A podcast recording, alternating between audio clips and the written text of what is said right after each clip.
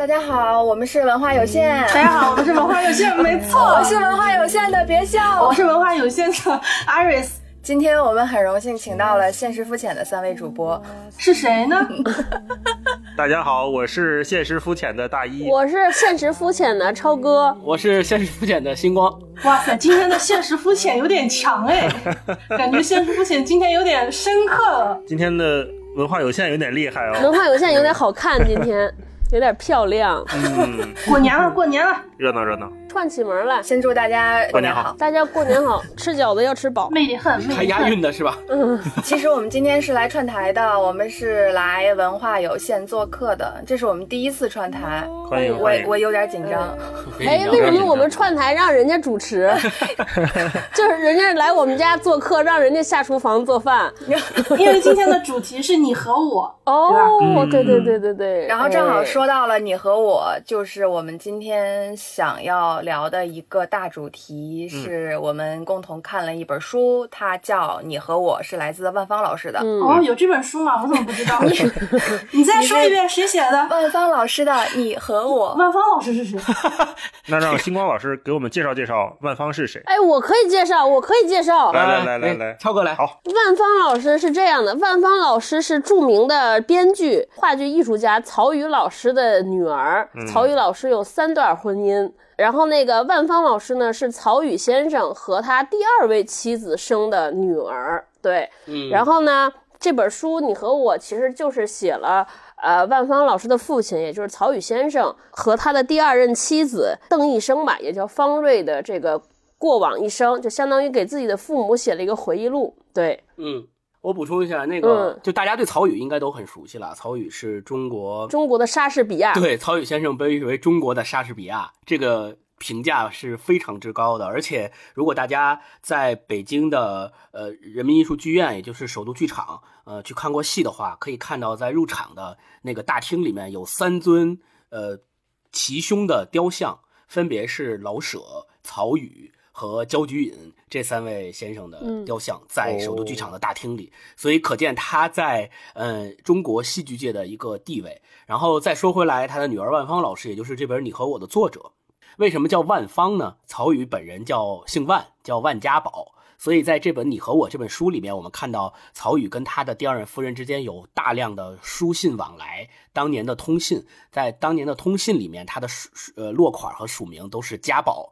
不是我们大家所熟悉的曹禺，对。而且万芳老师呢，他本身也是一个特别厉害的编剧，他呃不仅编剧过话剧，而且还有很多电视剧。可能哎，这个电视剧一说又暴露年龄，特别著名的，大家应该看过的什么《空镜子》，我看过《空镜子》，空房子，大家没看过，嗯，只有咱们看过啊。《空镜子》也是有好多仁义的话剧演员演的，有什么小桃红啊之类的，特别好看。嗯，对，奴隶小桃红。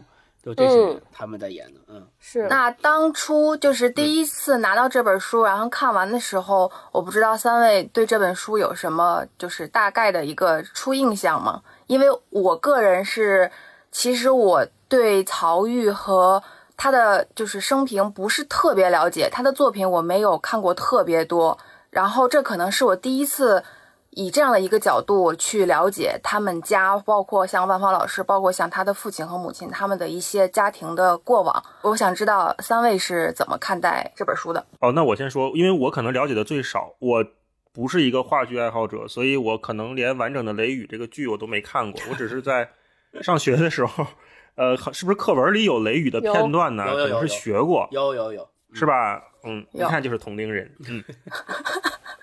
然后这一次。现实肤浅的朋友给我推荐这书的时候，我其实不知道万方是谁。别笑和艾瑞斯就在群里给我普及，因为实在是不了解。说这个是曹禺老师的女儿写的回忆他的父亲、母亲、他的家庭的这本书。我特别喜欢它里面的一句话，他说这本书不是写曹禺，是写我的爸爸和妈妈。嗯，对，就这个点是最打动我的，因为本身我也就是对话剧不感兴趣，我也不想，就是我我为啥要看一个讲话剧？创作的事儿呢，这个说服不了我。但是说讲爸爸妈妈这个事情，所有人都会有通感吧。所以这本书整体看下来还挺感动的，有很多段落就觉得哇，感情真挚到浓烈。然后我也贴了好多签儿，一会儿我们可以具体聊一聊。嗯，这这是我第一感受吧，我不知道你们感觉怎么样。艾瑞斯就是这本书给我的感觉好像就是，呃，万芳老师他自己在自拍。就是如果一个人自拍的时候嘛，他会比如说想要找角度，想要整理自己的头发，呃，也可能会想要用一些滤镜、美颜，然后拍十张最好的，然后就是再选最终最好的中间的最好的一张给别人看啊，你看这是我的过往。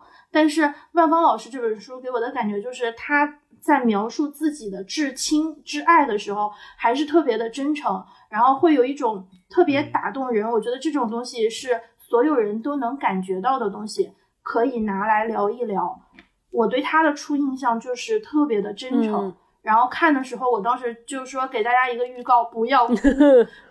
但其实，嗯 其实我觉得好像也他也不会那种故意的，真的是为了让你哭而去把有一些痛苦给放大。他会告诉你痛苦是必经的，嗯但是他也有很多可可爱爱的地方，然后会让我感觉这个世界就是又该死又可爱，就这是我的对书的一个整体的印象。嗯，别笑嘞。我其实和大一老师一样，也是对戏他的戏剧作品不是特别了解，我只是看过雷雨的一版电影，然后他其他的作品也仅限于就是听说或者是略有耳闻，然后也是呃课本上的那种印象，然后呃后来是推荐看这本书以后，最打动我的地方也是嗯他的父母的那样的关系，就是他的爸爸妈妈。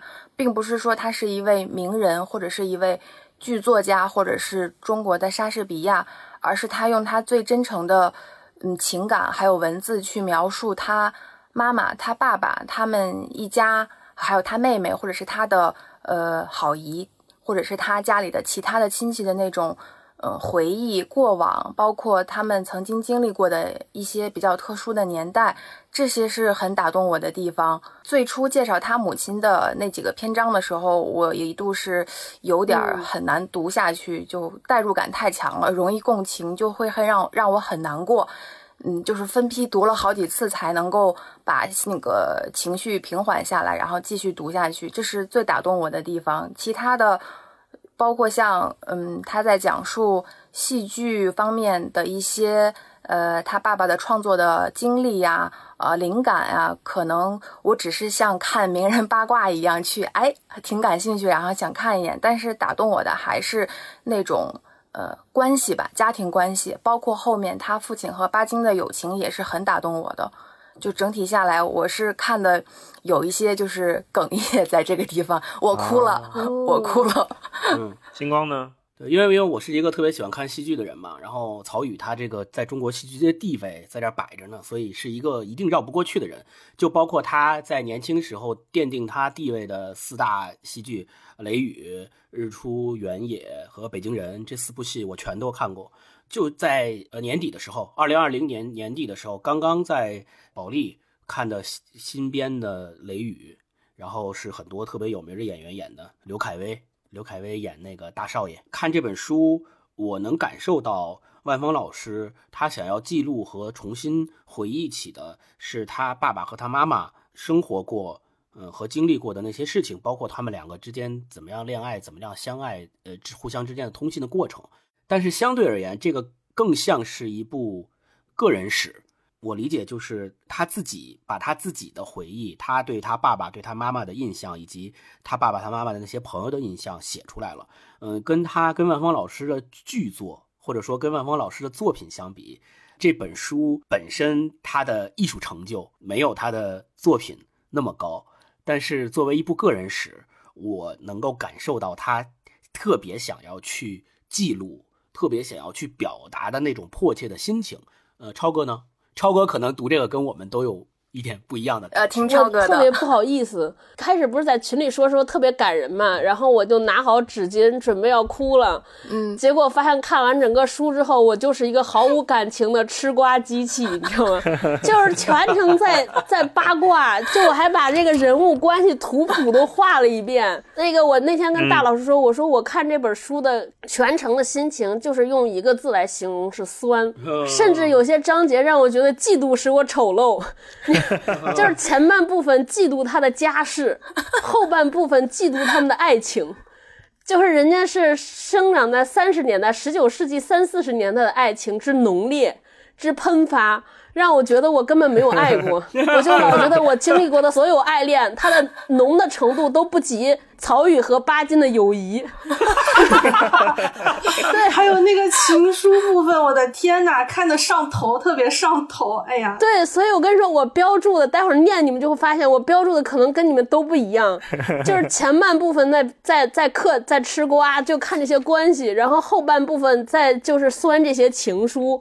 同时还夹杂吐槽。我之前对曹禺还有一些了解，对曹禺先生，因为我我是呃，本身曹禺先生就是他在戏剧界很有名嘛，就围绕曹禺先生有两个特别大的呃知名的问题母题在曹禺先生身上，一个他结过三段婚姻，就是他到底更爱谁？这是一个特别大的母题，还有一个母题是因为曹禺先生所有的辉煌是在三十岁以前就达成的。他写《雷雨》的时候只有二十三岁，对，然后在北京人是三十岁，这是北京人可能是认为我认为他写的最好的戏剧，然后至此他再也没有写出来过一部戏剧。哦，就这个人直到三十岁后边都没有创作，所以就大家所有人都在讨论他为什么三十岁之后写不出来了。不是我，我就是。补充一下，其实不是他三十岁之后没写出来，他在建国以后也写出了一些其他的戏，什么胆剑篇之类的。但是那些戏都远远的艺术成就，远远的没有他前四部写出来的戏那么高，那么高山仰止，无法超越。就那个之前有一个故事，就黄永玉先生跟曹禺老师也有一段非常好深刻的友情，然后他们俩也有一个特别著名的史上的通信。就黄永玉在信中里边说说你解放之后的戏，我一部都不喜欢。然后曹禺先生在回复，也回了一个信，那个信也大家以后有空可以去看看，是一段佳话。所以呢，就是围绕这两大谜团，我就一直试图在书中得到解答。看完书之后，就这个为什么写不出来戏这个事情，我可能得到了一些答案。但是到底更爱谁这个，我也始终在 在谜团之中。然后你们知道我有多能吃瓜吗？我有一个特别好的朋友在仁义工作，然后去年的时候恰巧是曹禺先生诞辰一百一十周年。然后他们还做了一个座谈会，在研究曹禺先生的生生平。我还去问他八卦，在那个活动上，主办方邀请了曹禺先生跟他第一任妻子郑秀的女儿叫万昭来讲了他的父母，然后同时也请了，好像万芳老师有没有参加我忘了，也讲了一趴我的父母。感觉在我这种吃瓜群众的眼里，就变成了一个 PK，就是 PK 爸爸到底更爱你妈还是更爱我妈？然后对，然后我还得到了一个八卦，特别逗，因为我朋友给我发了他们那个会上的那个录音的音文字整理稿，在那个万昭，他的跟郑秀生的孩女儿叫万昭嘛。万昭那边呢，也在写他爸和他妈的回忆录，但万昭老师呢是弄交响乐的，在国外研究音乐的，所以可能写的不如范芳老师快。然后万昭说，他们写那个父母的回忆录写了三十年，刚刚写完，但是万芳写这个只写了一年半，结果那边才迟迟没有发表，这边已经发表完，在做宣传了，所以整个 整个整个就特别逗。然后其中有一趴还写，就说当年曹禺先生追郑秀的时候，也写过好多情书，但是因为文革期间为了保护，为为了安全，就把那些书书信全烧了。所以我朋友也跟我八卦说，可能他们的孩子现在非常后悔，说要那些信留着就好了。我们 PK PK，到底是给你妈写的情书更浓烈，还是给我妈写的情书更浓烈？battle 一下。所以我就整个看这个书的过程简直特别不专业，就是那个有那种特别深情的，尤其还在文革当中经历那些苦难。我感觉我在情感上就自动回避了，就根本不想看。他一是感觉可能因为太过痛苦，所以生理上就本能上想想去就是避开，因为太难了不好读。但但但加之同时，另一方面就吃瓜吃的太快乐了，感觉这些就延阻了我吃瓜的进度，就跳过去，所以我可能看了一本假书啊。我看前半段，尤其是李青他们家的，就是家庭关系、成员关系之间，我也是一种我说哇对。哇全是名人哇一 一环套一环，然后我也列了一个表格，我生怕我就记混了他们之间的关系，包括像他母亲的呃爸爸，就是他的呃万芳老师的外公，然后他认识的一批人，然后他母亲的三伯伯认识的一批名人，我都是就是也越看眼睛睁得越大，我我说这天呐，我说这真的是名门。对对，相当于邓稼先是他舅舅。对对，就是那叫好像叫什么好舅舅，他是这么叫的。哇！我当时看到这儿，我就哇，我就感慨。我也是跟别校的感觉完全一样，就是看到名人那一趴的时候，哇，这都是什么神仙，怎么都在这里？对，我还把这一段专门的标了一下。他说有一票朋友，有的是同学，有的是同乡，师友加酒友，一帮气味相投的伙伴。名单列出来有梁实秋、胡适、蔡元培、杨振声、闻一多、对，徐志摩、冯友兰、丁锡林、朱自清等等等等，然后后面还列了一堆这些人给他们家写的信呐、对还是什么之类的。太生气了！我就看的时候就是嫉妒，然后就是中间不是还有一段嘛，说万芳老师的母亲因为从小体弱多病，就老生病，家里人说你别去上学了，就在家私塾里边吧，就在家自个儿学学琴棋书画，然后里边写说胡适来指导他妈画画。然后那个蔡元培指导他妈写诗，我看的时候就想撕书，我说这什么，这人比人得死啊，就特别气，嫉妒让我丑陋。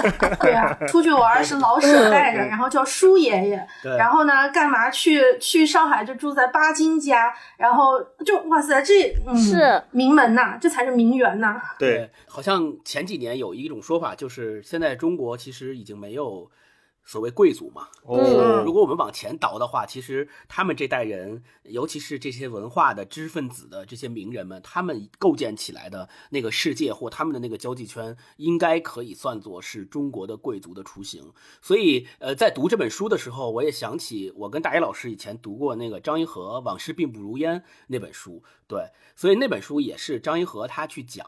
他的那个家里边，他的呃，跟这些知识分子、跟这些文化的名人去交往的一些故事，也是呃写的特别好。你在你从那个里面字里行间里面，也依然能够感受出那个年代吧。我们说那个年代，在乱世中，依然有这么一帮人在风起云涌的在交朋友，在喝酒。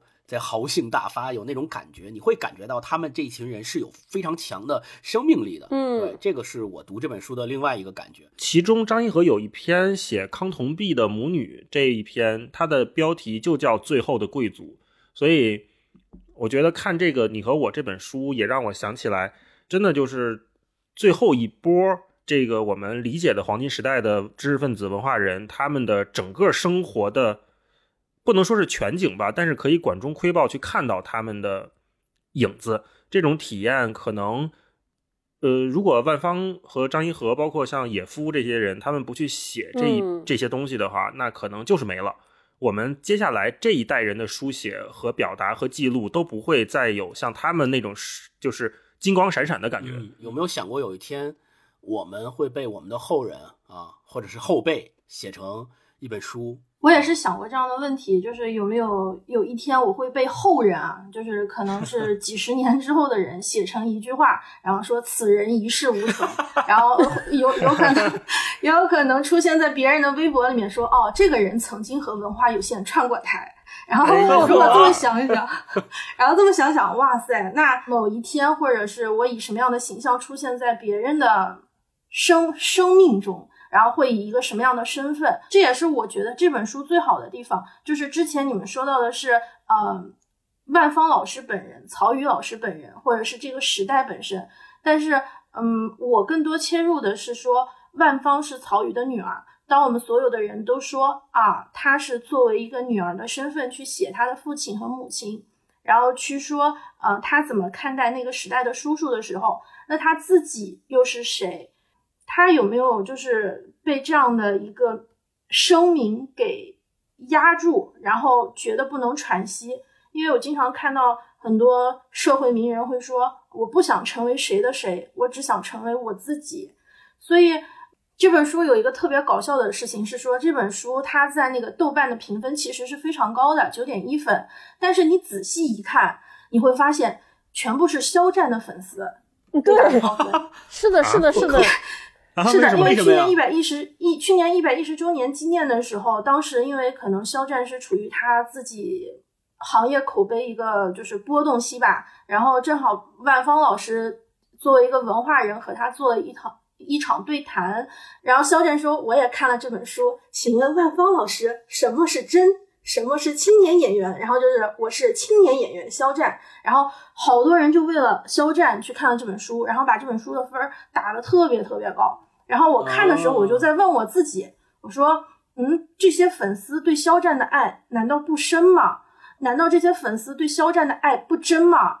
我觉得就是就是日月可表，苍天可见，就是大家都很真啊，大家都是彼此的彼此，就感觉整个这种书给我的这种感受，哎呀，还蛮波动的。嗯，我看这本书之后，我会理解，就是我以前或许呃有一些冷漠。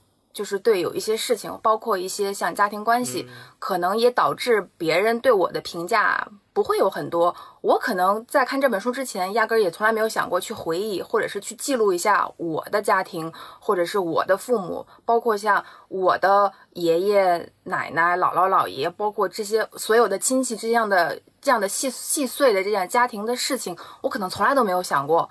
然后直到呃。看完这本书，然后大家说到，你有没有想过，就是嗯，怎么样去纪念或者是想念别人，或者是你被别人怎样去想念？我突然有一些懵，呃，就我就愣住了，好像有点像反省自己的那种感觉一样。我是不是希望能够去记录一些东西？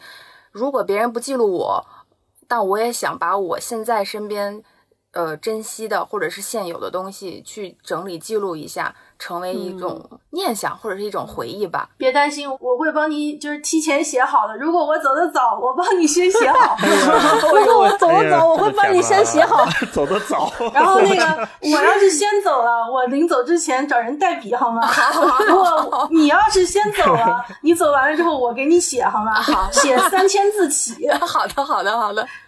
有一种友情叫你走了，我给你写回忆录。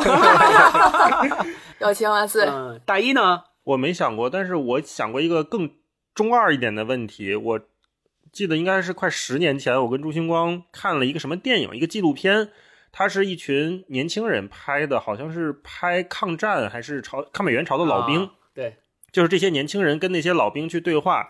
抗美援朝的时候，他们也是他们最年轻的时候，就是嗯，对面年轻人的那个年纪。然后我们俩看完之后就觉得哇，热血沸腾，就觉得。年轻人一定要干点牛逼的事情，就想的是不是别别人怎么记录我，而是说我老了之后怎么跟别人吹牛逼。就我我一定得干过什么牛逼事儿，才让才好跟未来的不管是儿孙还是年轻人说，嗯，我当年也怎么着怎么着怎么着过啊。我我们是有这个特别中二的诉求。嗯，如果说真的是当我这个生命在这个世界上消失了以后，我并没有想说。一定要被人念起，或者是被人记录。但是现在有一个好处，就是说我们现在都生活在互联网上，我们留下的这些叫数字足迹也好，叫电子遗产也好，它似乎会一直存在。互联网是有记忆。我就想，比如说我们一百年以后都不在了，那我们跟现实肤浅的这集串台节目，可能还会在互联网的某个角落被某个二十岁的年轻人，可能他现在还没有出生。听到了我们现在正在说的这一段话，那他可能会觉得是一个考古，而是个很好挺好玩的事情。我觉得如果以这样的形式被偶尔发现一下，可能是五十年被发现一次，然后接下来就是一百年被发现一次，再后来可能是一千年发现一次。嗯，我觉得也挺酷的，这是我的想法。嗯，我其实经常会有这种做一个假设，也挺中二的。就当我遇到特别困难的时候。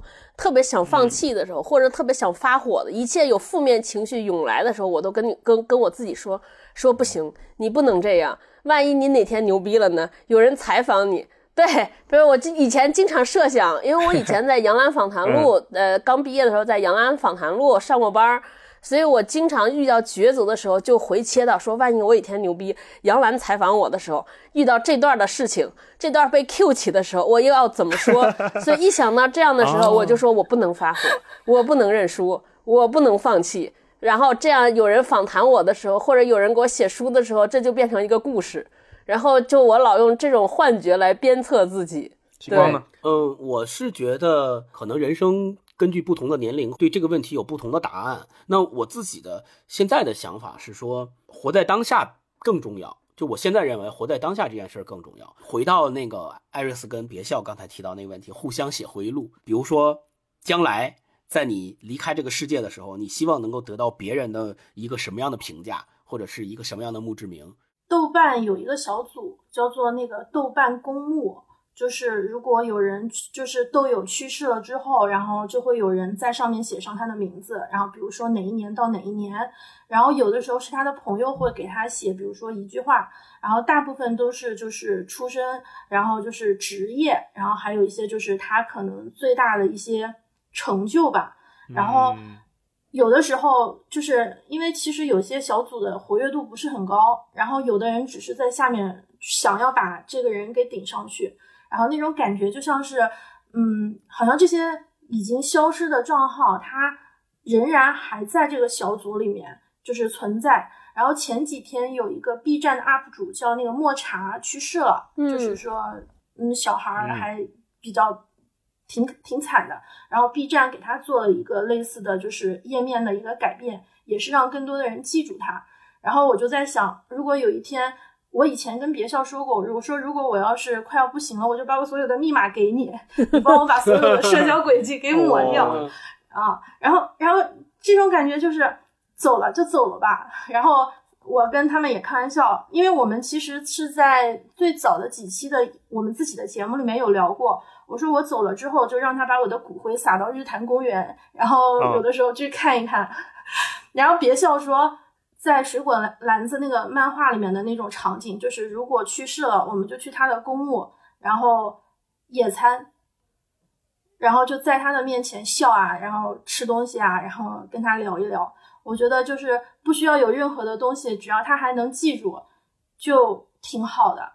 至于具体记的是啥，就像武则天一样吧。然后谁爱写谁写吧，无字碑。哦，艾瑞斯说到那个水果篮子，我突然想起来，我小时候看的一个特别喜欢的日本动漫叫《通灵王》啊。就我觉得日本人他们这方面做的还挺有意思的，他们会是不是会周末的时候去先祖的墓碑前面去野餐，然后一家人开开心心带着吃的，带着餐布，然后带着地毯，大家坐到哦这个老爷子墓碑前面，我们一起来聊天然后你看我这一大家子多开心。带着小朋友，带着自己的爱人，在这吃吃喝喝，聊聊天也跟原来的已经离开这个世界的人聊聊天好像大家也不太伤感，反而是一个比较轻松面对这个世界的感觉。我每次看到那个，我还挺羡慕的。我就想，哦，如果有一天。也可以这样去面对生死的话，对很多人都是一种解脱。嗯，在那个巴黎的那个 Jim Morrison，就是那个 Doors 主唱的那个墓地嘛，那地方有好多名人的墓地，他的墓地门口永远有人在蹦迪，永远有人在嚼口香糖，往他的那个墓碑旁边的一棵大树上粘，然后就是现场蹦迪，然后晚上蹦到白天，只要最热闹的地方一定是 Jim Morrison 的墓，我就觉得还挺酷的。嗯，是，嗯，别笑呢，你是希望。自己将来用什么样的方式被人记住？就是我不想被所有人记住，就是有记住我的人就就好。我也不能要求谁要去记住我。这个等我离开这个世界之后，我也不知道，只是我现在的一个念想而已。我之前对就是像嗯葬礼呀，或者是告别仪式这样的场合，我有时候一度是比较反感那个场合的。我觉得就是。嗯，太不安生了，太不消停了。人都已经离开了，为什么我们还要做，就是做样子这样？但是后来我觉得，像这样的一个仪式，为什么有一些仪式要搞得很悲痛欲裂，有些仪式要很庄严肃穆？然后为什么想念一个人是希望他能够永远活在你的心里？他没有离开，他是活在你的心里。可以就是嗯，这样的一一种方式是给自己留了一些适度的幻想。因为离开之后的这个世界是你去向哪里，是是是到现在为止，我觉得都是让人敬畏的。是我们一直在探讨生死，生死其实就是很想知道死后是是什么样的，所以会对此比较敬畏，所以才会有那么多的回忆录啊、祈祷，还有祝福，希望能够在离开的另外一个世界升华，就是淡化一下当下肉体的一种消逝。我现在又觉得像这种。仪式感非常强烈，可能各种各地方的呃特色又不一样的这种纪念活动又很需要。但对于我来说，可能是懂我的人知道我就好，你也不需要过多的评价，你也不需要一定要为我搞什么东西。甚至我有一段时间是说，哦，我我我连墓碑我也不想要，你也不要在我的就是墓碑前逗留，呃，因为我不知道。之前说到，就是说到，呃，日本的动画里面，包括像刚才通灵王，还有呃水果篮子说到，他们去纪念或者去扫墓的时候，是在墓碑前啊，大家一起吃吃喝喝，就像过了一个比较重要的一天而已。但是这这一天可能没有特别让你难过，但这是非常很重要的一天。我是说，如果等我离开的那一天，我希望，嗯。愿意记得我的人，能在我的墓碑前，或者是能在纪念我的他们自己设立的一个有纪念意义的呃一个一个地方，或者是一件物品之前，就是说呃我其实并没有离开。有一首歌就说的是，请不要伫立在我的坟前哭泣。呃，我不在那里，我没有离开人间，我已化作万缕微风，翱翔在广阔的天空里。我希望就就是这样就好了。不，我不太希望大家过分的。就是沉浸在某一个人的消失里面，当然我可能也无法控制自己。如果我面对自己身边重要的人离开，可能我是崩溃的。即便我现在想告诉自己要很理智的面对生死，面对离开，嗯，但是只只是一种希望吧，嗯，能够往那个方向去去走，嗯嗯。刚刚别笑说的时候，其实启发了我，嗯，尤其是生死这一块儿。你看，嗯，二十六号，呃，就上周二十六号是科比逝世一周年的日子。就是去年的时候，我们特别印象深刻的就是科比去世之后办那个追悼会，大家简简单单的生前的亲朋好友们聚在一起，大家各自上去讲一段呃回忆，讲一段跟逝者之间的故事，然后大家在这种庄严而又肃穆又不乏轻松的气氛中回忆逝去的人，就好像他还没有离开我们，依旧坐在台下听。听这个讲一样，就我觉得这种氛围是特别好的，并且又联想起大家去年对吧，嗯，特别火的那个心灵奇旅对吧？大家就是 去世之后我们会去到一个什么样的地方？那可能会是那样的一个地方，然后选择重新去找到你的 spark，然后重新投胎回地球。对，这个是启发了我。既然我们对那个世界都特别未知，就不如相信美好，这样所有人都会轻松一点。超哥，我以前特别害怕谈论这个话题，我特别害怕死亡，吓得不行，根本就不不能想。嗯，对我害怕的原因，就觉得说，因为我是个特爱热闹的人，我就害怕孤独。啊，我一怕疼，二怕孤独。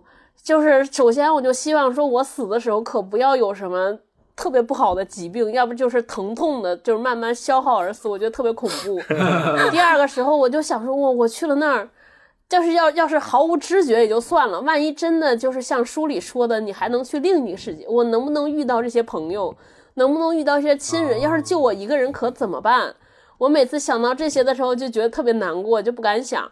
呃，看了那个那年那个电影叫《Coco》《寻梦环游记》，对我觉得那个电影这就是动画的作用。就是他营造了一个特别美好的世界，我就觉得内心中还有了一点说，哎呀，如果是这个世界是这样的，就有了一点好的念想，让我让我稍微敢勇敢一些。然后那个电影里边有一句话，他们那个世界里边有一个规则，就是如果在这个世界上没有一个人能记得你了，你才算完全彻底的消失。嗯嗯，对。然后我就还有点害怕。我哎，我怎么老害怕？对，然后我以前从来没想说，哎，让别人怎么记得我呀，乱七八糟的。但是看完这个电影之后，给我吓了一跳。我说我不行，我得做点什么，不能让他们都忘了我。哎，我想问超哥一个问题，呃，因为我跟星光现在都没有小孩儿，那你会想说，铁锤长大了之后，他如果用一句话来描述你的话，你会希望他说什么？我希望说他妈妈。一直都在做他妈妈最喜欢的事儿，嗯，虽然没有按从来没有按社会规训的主流价值观那样生活，但他过得还挺好。另外一个，我就希望写说，就是我想我老公和。我孩子怎么要写，怎么回忆我，我就想说，他们认为我是一个给予他们充分的尊重和自由的，嗯，母亲或者妻子，就是从来没有要求过他们，约束过他们充分的自由啊。我就希望我在他们想起我的时候会这么说我。这个角度特别好，我相信我们的听友听我们的节目，不管是文化有限还是现实肤浅，对我们几个人，嗯，都相对而言比较熟悉了。但是我觉得我们还是应该，嗯，再用一句话，再重新的介绍一下自己，同时也介绍一下呃对方。然后我们有这么一个小环节，然后做一个循环。然后大一先来。好，我特别感谢这个环节。这个 rundown 是现实肤浅的别笑和 Iris 给我们提供的。我我看到这个小设计之后，还有点期待。我特别期待怎么被描述。我我我的我的压力很大。嗯，我先介绍我自己，然后我会一句话介绍别笑啊。大一是一个想做一个优秀的表达者的人，他在这几年一直在不是特别努力的向这个目标迈进。这是大一，嗯，然后我要介绍一下别笑，别笑是现实肤浅的主播，他曾经拥有过一家花店，他喜欢在商场里散步，听里面的白噪音，而且他还是个社恐人士，嗯，好好好，社恐人士来了，呃，别笑是一个社恐人士，但是别笑是一个近几年才要觉得。更重要的，更好好的对自己的人，爱自己的人，嗯，超哥，超哥，嗯，超哥是我想象中我的另外一种样子之一。还有一点，我加一个小私心，就是我跟超哥的缘分是，呃，超哥是内蒙人，我我爱人也是内蒙人，哦，你看多么近，嗯，对，要一下子，嗯。嗯嗯，我觉得特别有缘分。嗯，超哥，我就是一个喜欢看电视、喝酒、染头的肤浅的人，真肤浅的人 啊。对，在文化有限里边，他们俩负责文化的篇章，我负责有限。是我想象中。我介绍 Iris，就 Iris，我是听了那个《生命中的盐》那期，就对他突然感觉特别熟悉。他有几句话特别感动，让我一下拉近了我和他的距离。嗯，就是我觉得应该我和他某些部分很像，非常像。他比如说，他说他喜欢蓬松的枕头和落地窗，喜欢碳水糖和脂肪，喜欢看帅哥美女和在地铁上偷窥别人手机屏幕。然后他的代号叫幺二四，这就是我心中的艾瑞斯。对我觉得他是一个非常非常会为人着想、很体谅别人的人。然后人生小太阳，我觉得他是。感觉被偶像肯定了怎么办？哇，今天肯定过得特别好。小 太阳照亮了我。都要为别向写，你走了，我给你写书。我跟你说，这特别棒。回忆录了。嗯，艾瑞斯，艾瑞斯。好，呃，我觉得我自己的自我介绍大概就是特长不多，爱好不少，然后答案不多，问题不少，然后愿意为了越来越好而努力吧，然后不愿意把事情想得太坏。嗯，这是我对我自己的一个定义吧。然后就是星光老师，我可能得曝光一下，就是我对你的一些莫名其妙的情感。哎呦，哎呀，哎呀，这个环节太棒了！因为我最早看到你在微信群里面的头像，对，微信头像是一个像保险公司的经纪人，穿着西装。然后我当时觉得，哇塞，这个人好正经。然后每次你在群里面的发言，我都觉得哇，好 P R。然后呢，后来你好像换了头像。然后我看到你在别人的群里面，就是呃，在路人抓马的群里面，好像感觉又不是保险经纪人，也没有那么社会。然后我就说，嗯，我觉得星光老师给我的感觉是，有的时候很亮很亮，有的时候扑朔扑朔，有的时候感觉像晕染在天空中。淹没在繁星里，天啊！而且淹没在繁星，哇！我的妈呀！哇，这个评价太好了。那个，咱们商量一下，之后那个保险公司的头像咱就不用了，行吗？已经换了。去年年底的时候，大一跟超哥还有我身边的所有人，每一个人几乎都跟我说过不下三遍，说你要把你这个头像换掉。然后我说行。然后在十二月三十一号那天，终于换掉了。哎，我听完艾瑞斯的描述，我想让艾瑞斯描述，我不想听星光的描述了，怎么办？也可以，我。可以再描述一就我跟你说，星光老师，你应该把艾瑞斯这个描述写下来。然后呢，你万一相亲的时候有所谓相亲简历，你写到这儿说，曾经有一个著名主播女性是这样描述我的。他这么写，我跟你说，这个你可能 成功率就高了。哎呦，用得上，用得上，太好了，太好了。那个，等一会儿，我先插一段，我给大一老师写的，不是写的，就是我自己想的。我之前知道大一老师是因为霹雳老师，因为我在。豆瓣里面有看那个 P 老师准备很多的午餐和便当，我当时想，哇塞，是什么样的男人能够让这样的女人做出这样的贡献？然后后来我去看到了 P 老师的不知道哪一个描述，他说他自己是大一的小迷妹，哦，然后我后来每次听节目我就说，嗯，然后杨大一在我心目中的形象是。不愧是离劈地的男人，啊，这就是我心目中的感觉。真好，真好！哎呦，太感谢，太棒了！我就想录到这儿了，太棒。对，我跟你说，这一趴很有可能就在星光这儿垮掉。不，不会的，不会的。我我已经我已经精心准备过了啊！就是要是我是星光，是一个时常享受孤独，但又想与人一起孤独的中年人。嗯啊，不想跟你孤独，很矛盾。然后我来介绍大一啊，呃，大一老师是一个有才。多义，内容洁癖，生活特别幸福，总是往别人嘴里塞狗粮的人。嗯，行吧，及格吧，谢谢你啊，勉强不垮。说到这儿，我想插一个观察，我发现男生之间的友谊和女生之间真的一点好不一样啊。我们三个录节目有一个群，然后大一和星光大概已经认识了，是不是十几年了？二十多年。快二十年了，然后你你看他们俩在群里就感觉好像是，嗯，互相相爱相杀，对，从来没有过爱，然后各种 感觉随时要撕逼，我都在那个群里战战兢兢，我感觉要是换成女生之间，大概至少绝交了有二十多次。啊，对，你看，然后艾瑞斯和别笑就这种，经常被感动，还泛时常泛起泪花，还要为对方写什么安排好后事，写回忆录这种。我也观察到男生的友谊，就是可能女生更为敏感和细腻一点吧。有的时候我也特别好奇这样两者的差异，就像我观察身边男性朋友，包括自己、自己伴侣、自己家人，他们和他的朋友去沟通交流的时候，基本上是和 和和大野老师和星河老师是一样的，就是相爱相杀，杀杀杀杀杀杀杀。如果是换到我自己的朋友的群体里面，我感觉就是我当天可能就睡不着觉了，我可能就受伤了。但是他们说完这一些以后。转过身还是该干嘛干嘛，丝毫不影响他们的关系。可能就是我太敏感了。对，男的我感觉好像都没有心。是我们糙，是我们过得糙了。回到我们今天聊的这本书吧，嗯，我们大家说一说，就是在读这本书的过程当中，现在节目正式开始。就是在读这本书的过程当中，有没有自己读了之后特别有感觉的片段？不管是哭也好，笑也好，感动也好，这个什么样的感情都好，就是大家各自选一段。我感触最深，还有触动我最大的地方，应该还就是他描写父亲，尤其是母亲吧，父亲、母亲，然后尤其是母亲的那一那一趴。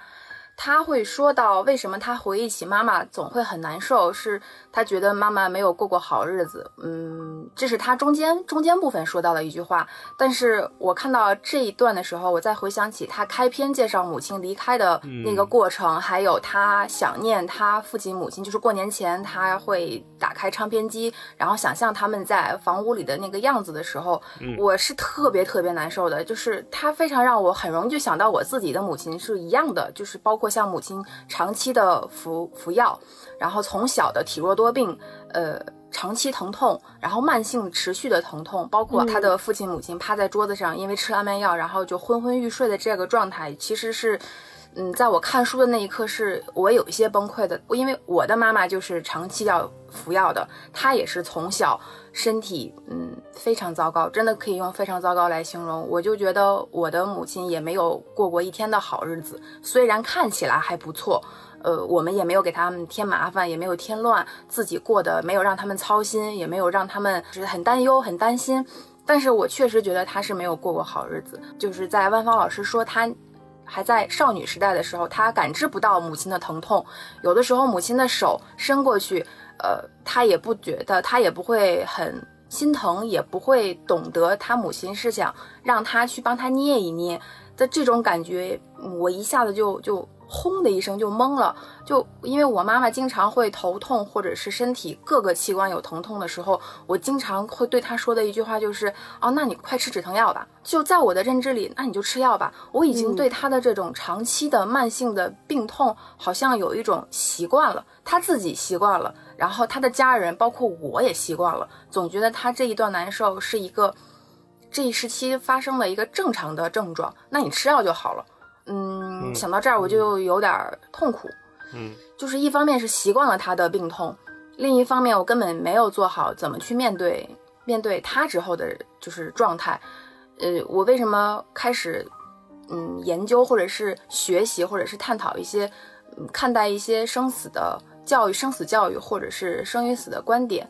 嗯，就是看着母亲的这种身体状况，会让我有一些。就是一方面又害怕，但是另一方面我又觉得自己必须要面对了，所以刚看到这一段的时候，我是一度嗯没有能继续看得下去，因为我带入了我自己，我想到我的母亲有可能之后也是一样的吃药可能会上瘾，可能会有依赖，可能会发生各种各样的情况，而我真的我现在无法想象我有没有做好准备。嗯，就是这一块会让我很难受，包括他之后，呃，他的父亲啊，曹郁先生之后一直住在医院疗养，他是肉眼可见他的父亲的身体机能，包括记忆力是，呃，肉眼可见的衰退的这种过程，呃，也是很，嗯，很折磨我，但是我又想继续看下去，想看他是怎么去对待的这一些。嗯，艾瑞斯呢？嗯，我最喜欢的是说的是。呃，家宝和费干，也就是曹禺和巴金的友谊的部分，是书的第二百零四页。他有一段话说：“我始终认为，在人与人的关系中，最有引力、最牢靠的不是别的，是共同语言。抛开工作干事情不谈，任何人如果聊不到一块儿，何苦见面？有意思的是与此正相反。同时，我觉得最好的朋友是能够坐在一起，一句话不用说，也觉得很自然、很舒服的。”有这样的朋友是一种幸运，嗯，我觉得我还蛮幸运的。嗯，刚才别笑说到他对母亲的那一段感情的时候，我也特别有感触。嗯，我就也是开篇我就被镇住了。他就是写他妈妈病危，然后他要回去。他那段我跟大家分享一下。他说：“妈妈，妈妈，我没有翅膀，我不会飞，不会魔法，无法穿越浓密的黑夜。”只能坐在挤满旅客的车厢里，座位上的人七倒八歪，在照度不足的灯光下，像是昏迷过去了。个别人的睡姿那么难看，甚至像死去一样。我一分钟也没有睡，没有闭眼。一夜不闭眼是件很可怕的事情，但在那种情况下很正常。是的，前方有件事在等着我，或者说我在等着他。随着列车前进的节奏，我和他的距离在缩短，越来越近。他正一点点褪去衣服，露出巨大而赤裸的模样。咔哒哒，咔哒哒，咔哒哒。这就是他坐火车回去见他妈妈最后一面，但也没有见到他写的那个。我很难想象一个人他要怎么样描述他那么关键，然后又会让他麻木，又对他人生至关重要的感情，他会怎么写？那个场景感很强，我甚至也能在那个车厢里面。听到他周围的人睡觉的声音，能看到那些不好看的睡姿，那个朝阳从火车窗边升起的样子，就是我会想到我妈，因为我妈跟我爸关系有的时候就就他们那一代人经常会吵架，然后我妈就会说为了我就要再怎么样怎么样。我妈她特别喜欢去看海，去海边，但因为长期在北京住，她也没有办法，就只能说旅游的时候去趟青岛啊，去个威海啊什么的。她以前有的时候跟我爸吵架。他就会说他想搬出去，想去威海住，想去青岛住，去找我舅舅。我舅舅在青岛住。我那会儿就特别不想让他去，我就觉得如果他走了，我这个家就不完整了。嗯，但是从去年开始，就他们还会再吵架，但是我妈还会跟我说这样的话，我就会跟他说：“你去吧，你做什么决定，我这个做儿子的我都支持你。你这一辈子很辛苦，你应该过你想过的日子，过你想过的人生。”如果你觉得看大海你会特别开心的话，那我们来给你出出房租，给你出车票，然后让你让让你在那边过好日子，只要你开心就好。就是万芳写的这个书里面，和我父母他们成长的那个年代，他们可能是一个充满遗憾的时代，因为那个时代的力量太巨大了，裹挟着他们每个人，让他们无能为力。有的时候是社会的压迫，有的时候是舆论。有的时候是他自己的责任心，但是到了我们这一代人，坦白讲，我们是选择的机会更多了一些。我们开始有能力为自己的父母或身边的亲人、爱人提供一些更多的选择、更多的可能。在这种情况下，我突然意识到，好像我应该做点什么。所以，呃，万芳这个书还是蛮打动我的，就看到很多地方我会想到自己，我如果是他的话，我会怎么做？嗯，超哥，哎呀，画风到我这儿就要变了，怎么办？可以可以，我我画的都是情书，我跟你们想说，我给你们念。我后来发现，说我真的看完这个，我觉得我就是冷漠的人，从来没有爱过。这是那个万芳的妈妈写给曹禺先生的信，说今天三十了，现在是差五分十点。我的好人，你在做什么？我的好人，我知道你没有功夫写信，只好给我电报。我不难过，只是想你，想我的家宝，我的爱。我什么话也没有，只是想想想，想听见你，看见你。真真想你啊，写不下去了，再写也是这几句话，说不出的想亲你，再亲你，抱着你的脖子亲。我想啊，这 就看到这些，我就想说，微信的发明真是很重要。就是当时看他写这些的时候，就想说，特别想给他一个手机，里边装了微信，说播个视频该多好。我觉得万芳后来就有一句话说的还挺好，他说。就是因为现代通讯发达了，大家随时可以见面，但也忘了怎么想念。嗯，对。就而且这个信的背景特别逗，我一开始以为很多写信是因为见不着才写，后来你发现这个书收录的好多情书呢，它是大家见得着。就我们白天，比如我白天见着大老师，晚上回去就写信，第二天再交给他。无时不刻都要见面，还要表达爱意。可能当面说的，当面大家见面的时候，我不知道发生了什么，不知道会不会也表达爱意。但是回家还要写爱，感觉根本无法分开。我就想说，这到底是爱的多浓烈呀！我的妈呀，我标的都是这些。星光老师，你来一段。我想分享的其实也是他们两个之间通信的。呃，我想把两两封信对照起来读，就是先是曹禺写给万芳的妈妈的。啊，他说，嗯，这时你或者还没有睡，你或者也在想着什么。明明知道是句傻话，到了那时又管不住自己，说了又说，问了又问。真的，我要学一个十六七岁孩子说的话。你不会笑话我吧？我明明晓得你明白，你不肯笑人，却我真担心你会忍不住笑我的呆气。人是这样的，充满了矛盾，充满了聪明和愚蠢，充满了真挚和伪善。在能真挚的时候就发发呆气吧，我真是束缚够了，压抑够了，我的人让我今晚梦到你，梦到你在大笑啊，然后这块儿就是你能看出来，曹禺他在这段信里面淋漓尽致地表现出了他爱上对方的这种矛盾的心情。就是他总是会把自己的想法转移到对方的角度去考虑，然后呢又转回来，就是总是在这样的流转之中去思考问题。这个是所有陷入热恋当中的人的共同的心态。我们再看那个万芳的妈妈给曹禺先生的回信，就更是这样，你能特别特别好的体现。他说：“我一定不怨，一定不，我还会永远爱你，我的心永远陪伴你，这样不就是幸福吗？”是不是弄到结果就这样一场空呢？不，万不要这样想。我不苦，即便是苦，为了你，我也心甘情愿。或者我这样问你：你不是说过在某一方面成功的，在另一方面必须失败？那么你要哪面？事业，我，你如何答复？都要，当然好。可万一事情只允许你一面呢？你怎样？我的爱，如果在前些天你一定毫不犹豫地说要你，我的宝贝。但是现在你就难了，你就会想一想，爱我高兴，这是你进步的地方，你的志向更高了一层，我快活，我绝不难过，我爱你，然我绝不只爱你对我的爱情，我爱你整个的人，我爱你也爱你的事业，就是反正都爱，对，就是反复的，然后矛盾的，就是想要特别想要表达出我特别爱你，我也希望你像我爱你一样爱我，但是如果你不能像我一样爱我，我也依然会这样爱你，这 就 就是这种这种浓烈的矛盾的。翻来覆去的感情，在他们两个之间的这个通信里面表现的特别特别的明明确，就你能看着这两个人真的是特别爱对方啊，这个是我最大的感受。嗯，再分享一轮，再分享一轮这部书里面最感动或者是对自己印象最深刻的片段。嗯，我可能又要把气氛带到丧了，然 后没关系，就是他在书里面有说到他在一八年去爱丁堡的时候。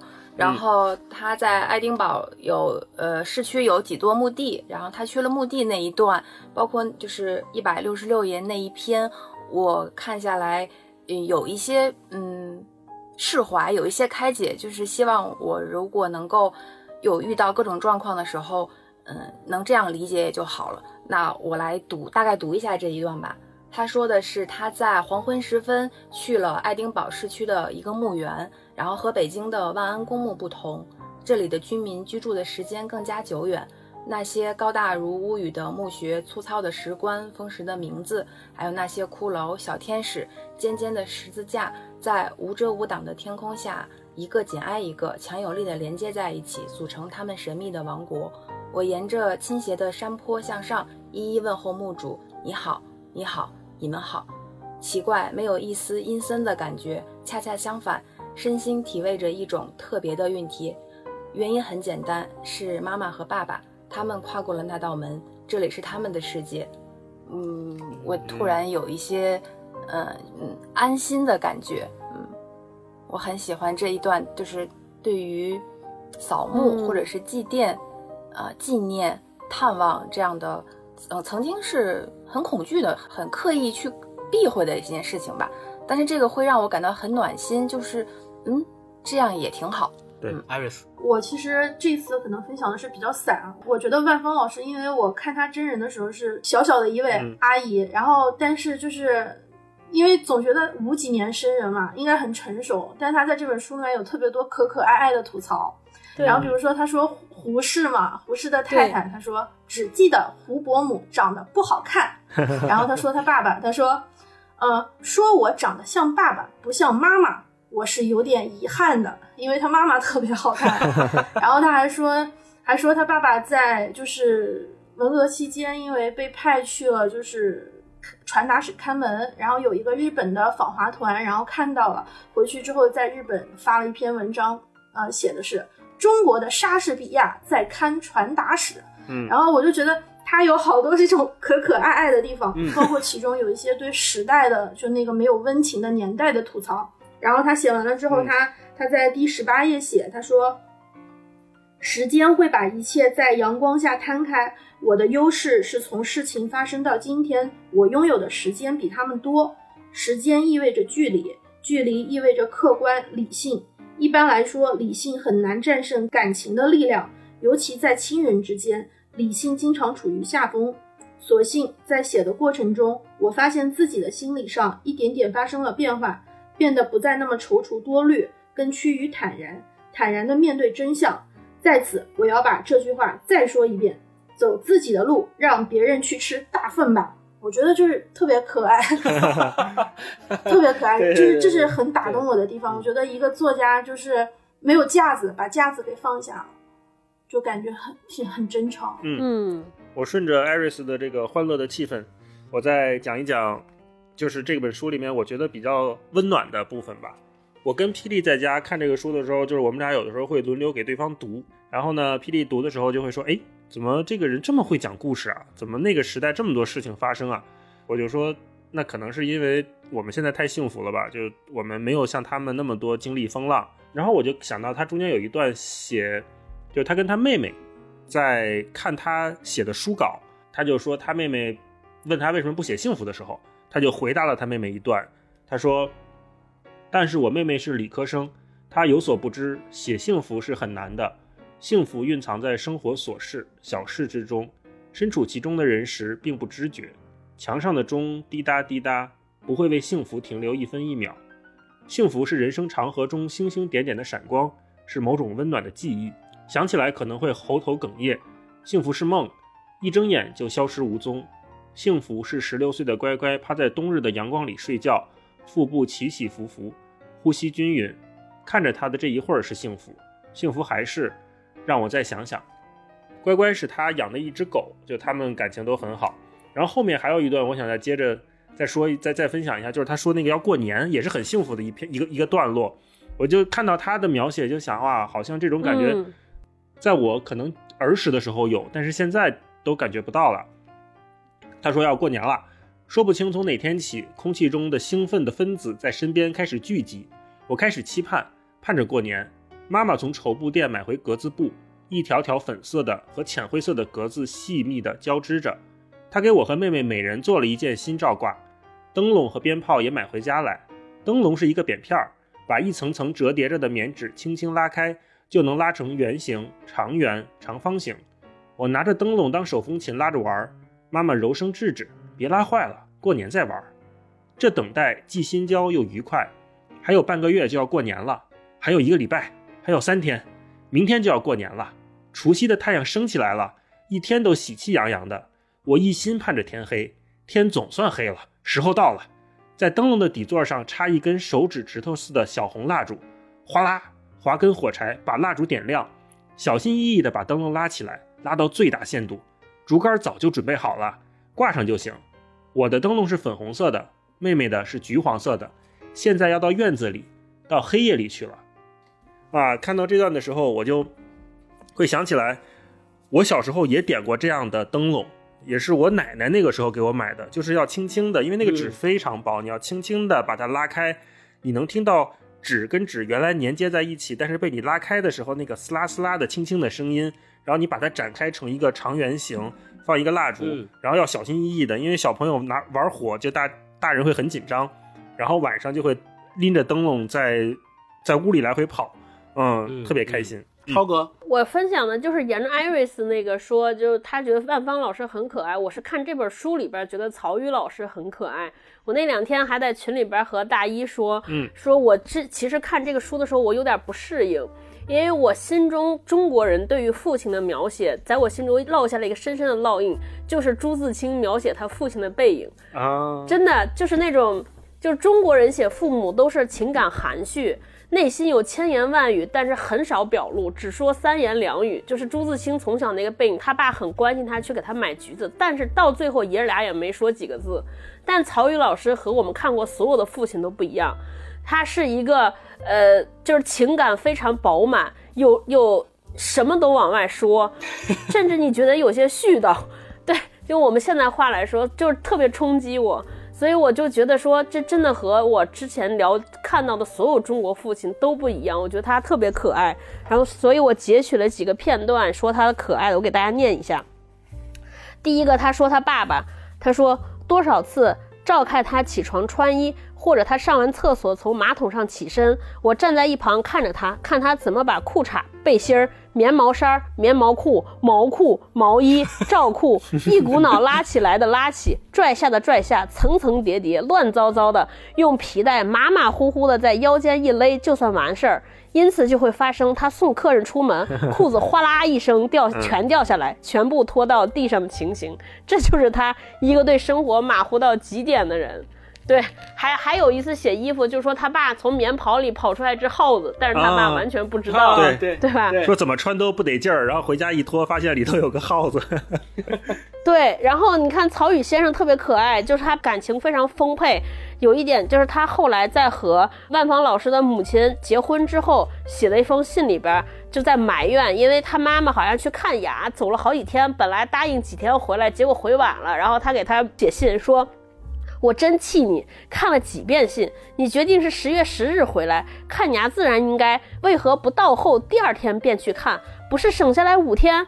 对你这个又拖又糊涂的人，真没有办法，你活活把我气死。现在好了，我又得一个人在家挨日子，不只是挨日子，有多少事儿需要和你商量。我现在想找你决定，你又恰巧不在这里，我烦烦的不愿写信，我就想蒙头大睡，眼前先把你忘掉。嗯，对。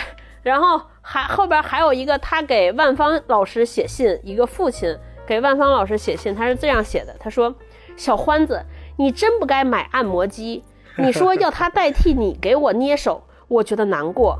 好孩子，以后再也不许这样花钱。难道你不明白，我用你辛苦劳动赚来的钱买的东西，心里会难过吗？好孩子，千万不要再买了。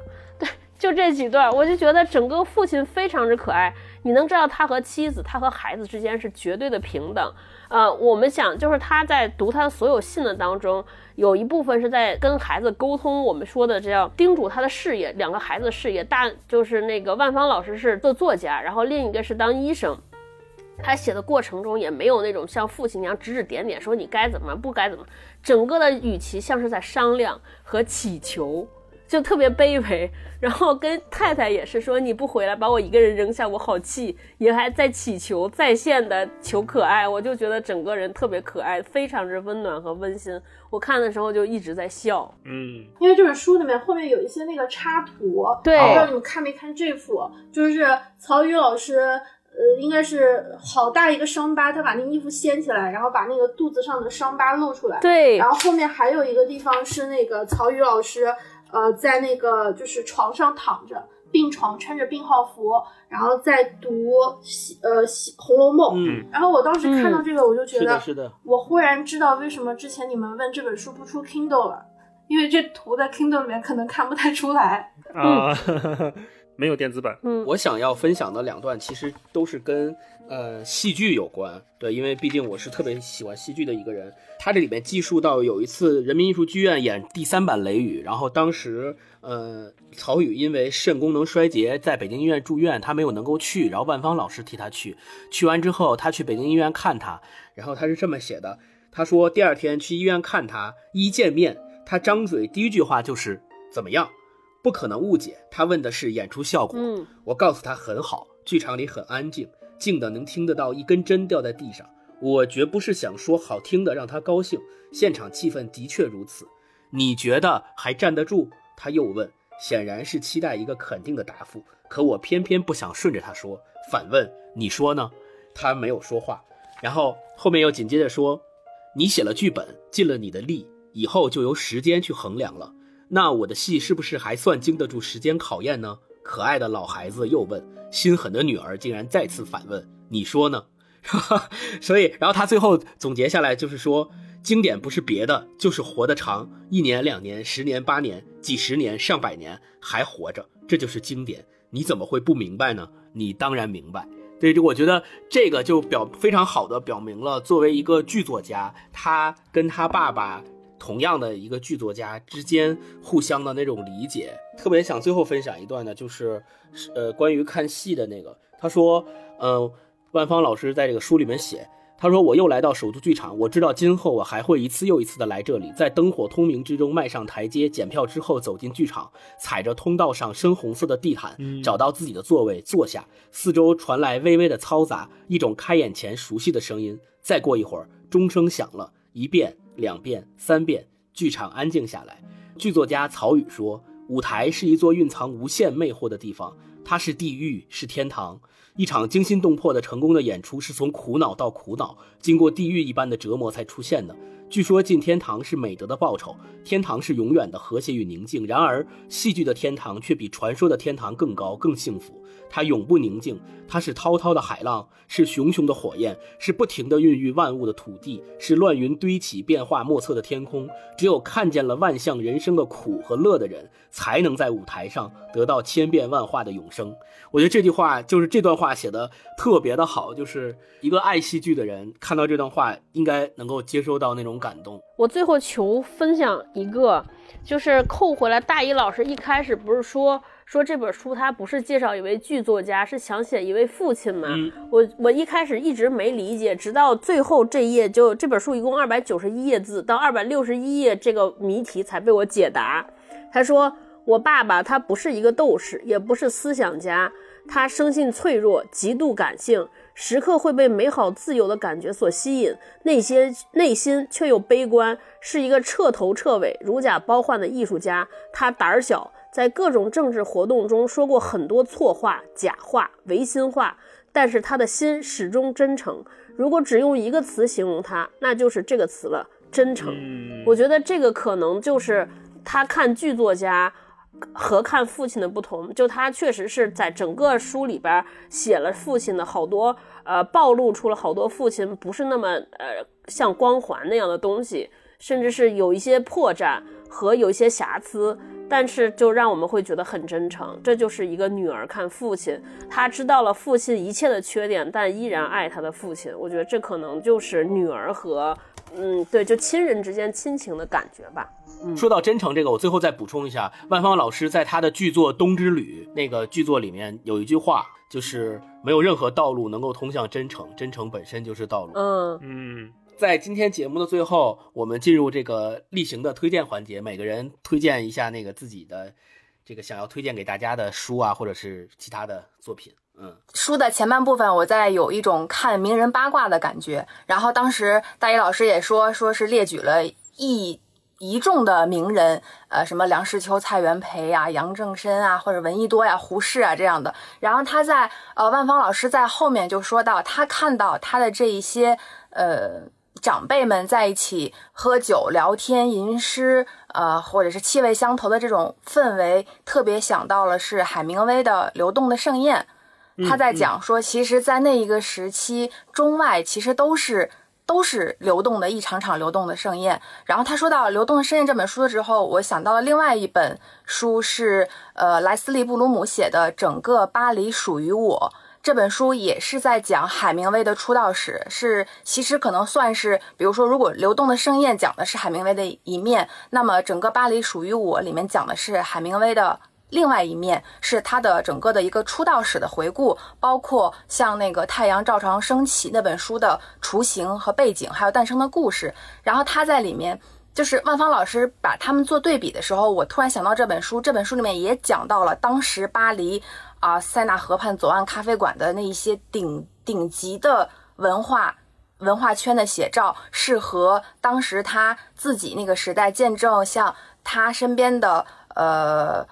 呃，什么蔡元培啊、朱自清啊、徐志摩呀、胡适他们在一起，呃呃，诗友啊、酒友啊，气味相投，这种氛围是是一样的。我突然就是有这种代入感，就是其实无论中外都是同类，他们面对文字、面对文学特别的真诚无比，呃，很热爱，就是就是流动的盛宴，真的就是，呃，虽然是一一个是西方，一个是中方，但是他们的感觉是一样的。我还挺想推荐。整个巴黎属于我，他对于他的那种震撼，其实这本书里是也是一个意思。嗯，哦，这个好。好，我这边想推荐的一本书，其实就是我们今天看的书，叫《你和我》。然后同样有一位老先生叫饶平如，是广西师大出版社出的一本叫做《平如美堂》，作者是姚平如。呃，姚老先生是八十七岁的时候，妻子美堂，然后患了老年痴呆症去世了。之后就是一段时间之内，就老先生还挺孤单的，然后也会非常的难过吧。然后他就开始画，然后他就用那种特别民国时期的笔触，画下了他从小，然后到他认识美棠，然后中间的点点滴滴。然后其中有一个是说，美棠得了老年痴呆症之后，然后老爷子去看他，然后老太太已经记不起这是谁了，然后问他你到底是谁？然后他就装作很淡定，然后出去躲在了病房的门外面，坐在地上就哇哇的大哭。我就觉得有一种特别的笨拙的真诚和坦白，所以这本书是也是两个人嘛，平如美棠，我们的故事和你和我，让我会觉得有一点相似，所以我想推荐的是这本书。来，超哥。我想推荐两个电影，就是是我看这本书的过程中突然想到的，就感觉似曾相识。一个电影是一个，就是一个老片儿，一九八四年的，叫《莫扎特传》。嗯，呃，讲了一个莫扎特的生平。这个电影在一九八四年拿过奥斯卡最佳影片。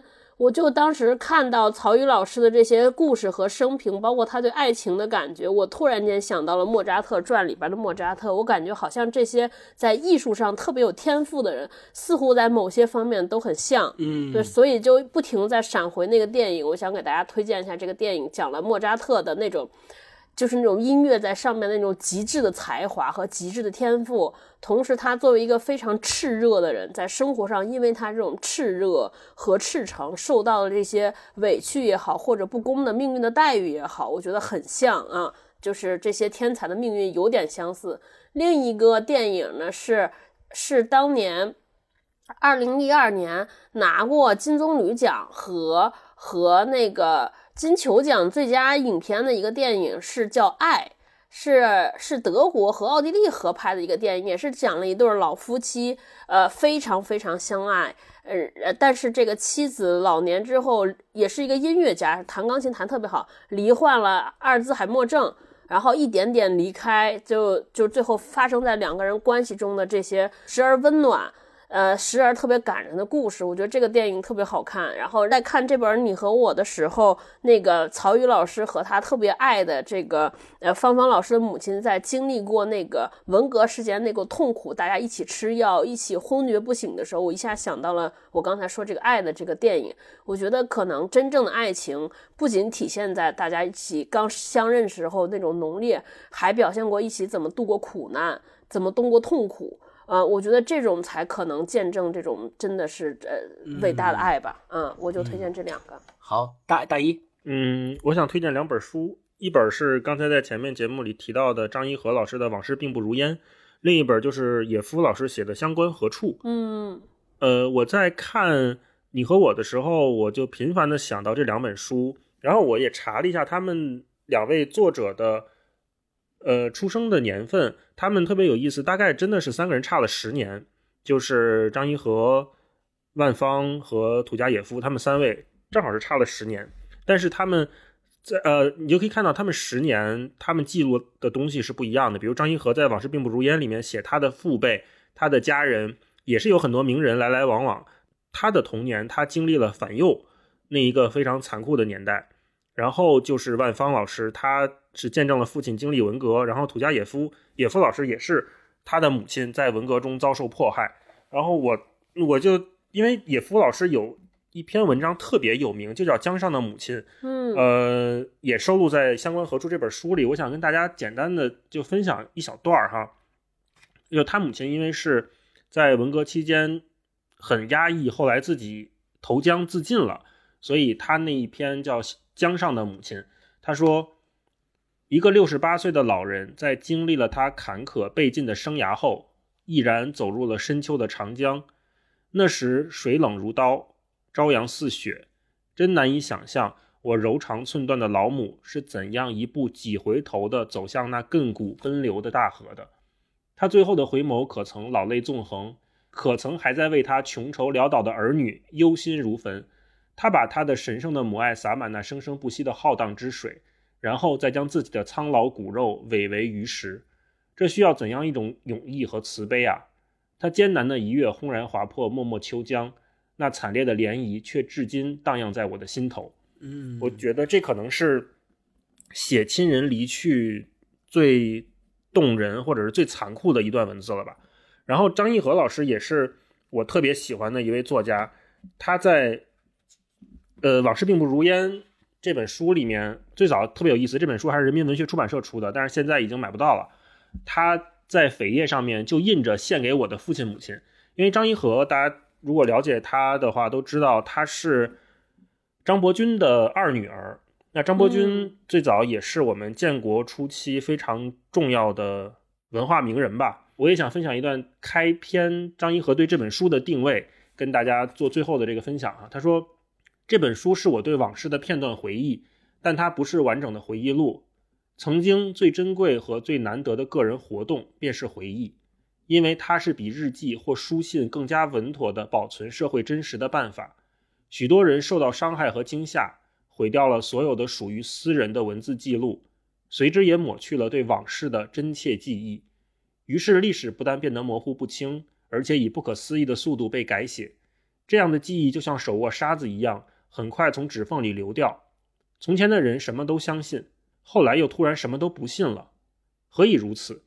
其中恐怕就有我们长期回避真实、拒绝真实的问题。就跟大家推荐两本书吧。好，最后，嗯，我给大家推荐的也是一本书。我推荐这个崔永元他之前做的一本书，叫《我的抗战》，对，也是讲的这个。个人口述历史的这些事情，就他找了很多的老兵，然后去回忆他们在抗日战争过程当中的真实的故事，通过他们的回忆去再现那个时候他们经历的事情。呃，这种回忆你可以认为他非常个人，你也可以认为随着时间的推移，也许记忆模糊了，也许在某些细节上面的东西是记错了，或者是嗯，真相有可能会被掩盖。但无论如何，我认为这种。呃，每一个人对历史的记忆和每一个人对历史的口述，它组成的这种整体的历史观，相对于官方钦定的那种历史观而言，是更加平民视角，也更加重要，或者说更加有丰富的面向的。所以我在这儿也是推荐呃这本呃我的抗战这本书。OK，那我们今天的这个节目就先聊到这儿。好啊，感谢艾瑞斯和别笑，非常开心，很开心开心。谢谢谢谢谢谢大一老师、辛国老师、超哥，我觉得我们以后这种串台可以常搞，可以吗？有什么？好书我们就一起来一起读一读，这也是我们第一次尝试，哎，太荣幸了嗯，以。后可以多串起来。好，那我们今天就先聊到这儿，非常开心跟大家说再见，拜拜拜大家都去订阅《现实肤浅》。好，拜拜拜，大家拜拜拜拜。送你一朵小红花。